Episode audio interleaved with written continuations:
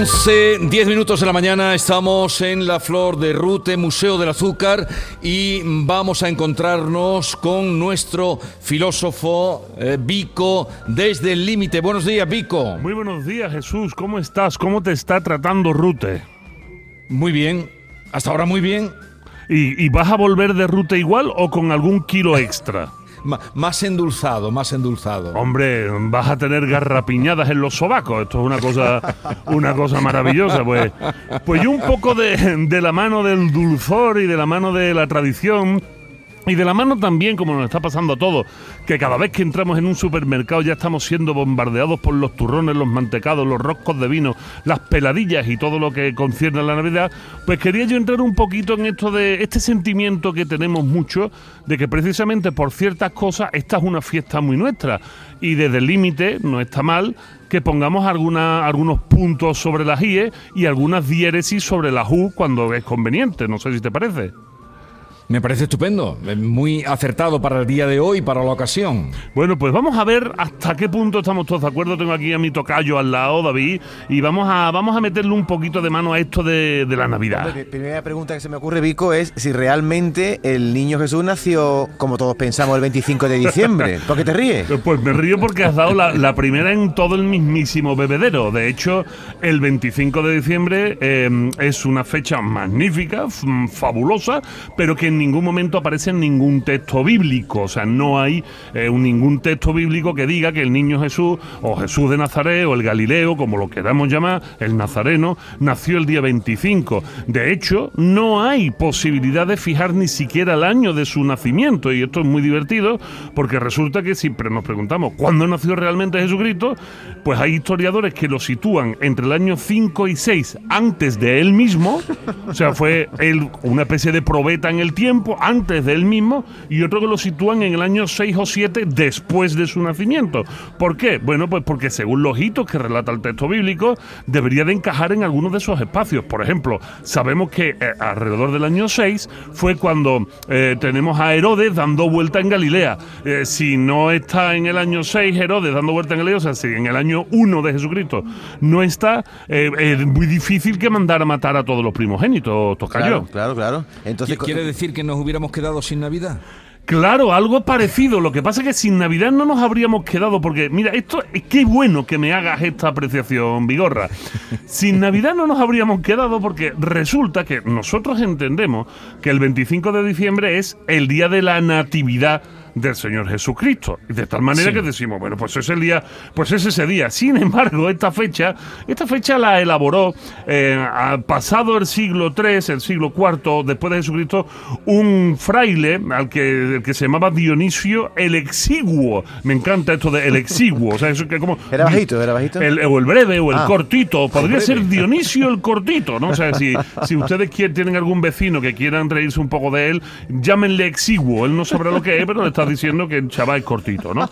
Entonces Dionisio el cortito, pues dedicó el día 25 como el día de la natividad y nosotros entendimos que la natividad se refería a la natividad de Jesucristo. Sin embargo, ya existía el día 25 como el día de Navidad. ¿Ah, ya, y mucho antes. Y mucho antes. De hecho, el día 25. Ah, vamos, esto es una cosa maravillosa. Prepárense que aquí vienen los tortazos. Resulta que en la había una festividad romana que iba desde el día 21 al día 25 de diciembre.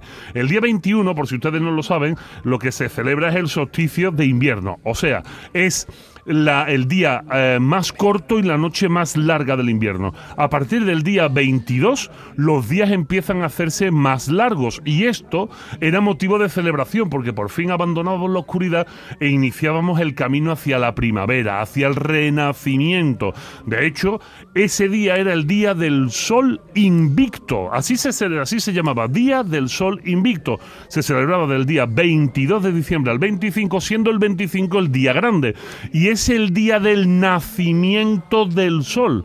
El día de la natividad, como hoy lo, tenemos, no es más que un préstamo del día de la natividad del sol, del sol invicto romano. Entonces, Pico Dionisio era un ignorante o era un engañador?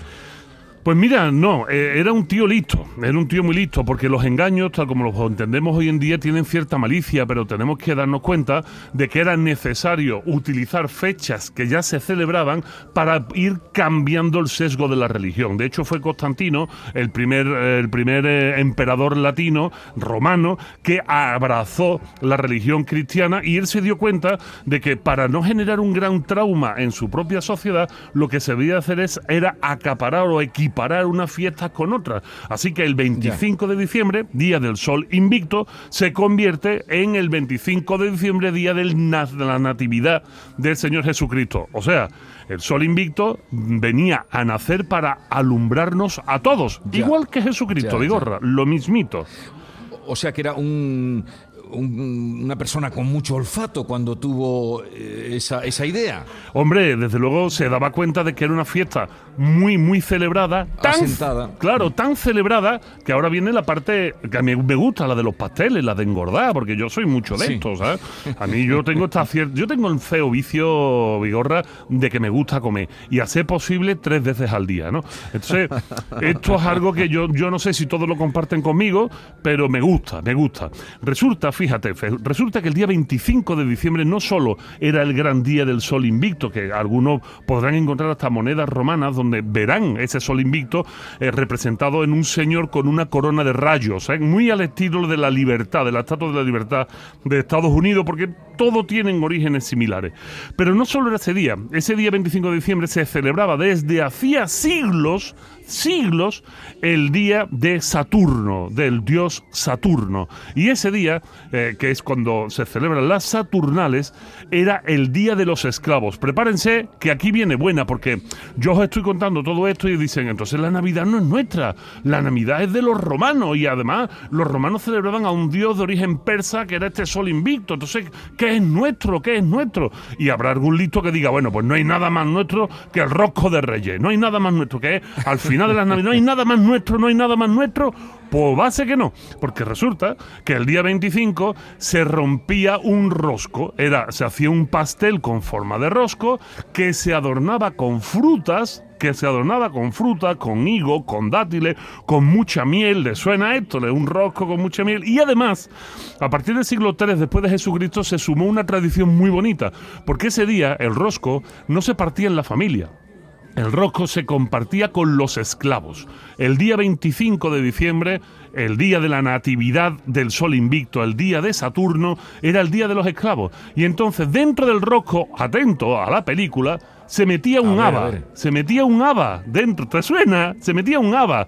Y el esclavo que encontraba el haba se convertía en hombre libre durante el día 25 de diciembre y lo llamaban el rey de reyes y le ponían su coronita. ¿Le suena de esto de algo a la gente? Hombre, el, roscón de reyes, no nuestro, ¿no? Pero, oye, Vico, pero a mí se me, ha, se me, ha, suscitado una duda cuando acaba de decir que Jesús no nació en el año 1, si se dice que murió con 33, entonces Cristo no murió con 33 años, moriría con más o con menos, ¿no? Pero por supuesto, claro, y, y me importa poco. Lo que pasa es que la numerología, que esto es algo muy propio del mundo hebreo, y no olvidemos que Jesucristo es judío, Jesucristo es un rabí judío, em, bueno, pues el número 33 tiene muchísima simbología. Hasta los masones te dirán que tiene simbología. Y el uso de la numeralia, el uso de los números, hay un libro de un libro del Viejo Testamento que habla sobre los números, ¿no? El uso de los números siempre, y la, y la cábala judía ni te cuento, siempre ha sido muy significativo. Entonces poner ese, ese número 33 era muy importante, pero realmente no sabemos cuándo nació, no sabemos en qué año nació, y no sabemos en qué día murió. Y ahora todos me vais a mirar con cara rara. Semana Santa. Claro, pues en Semana Santa, pero ¿no os habéis dado cuenta que cada año cada año la Semana Santa se, celebra un día diferente. O sea, es que variable. claro, que nace, nace el día 25, pero morí unas veces en abril y otras en marzo, ¿no? Bueno, pues, en, pues dejamos, en primavera hablamos de eso, Vigorra.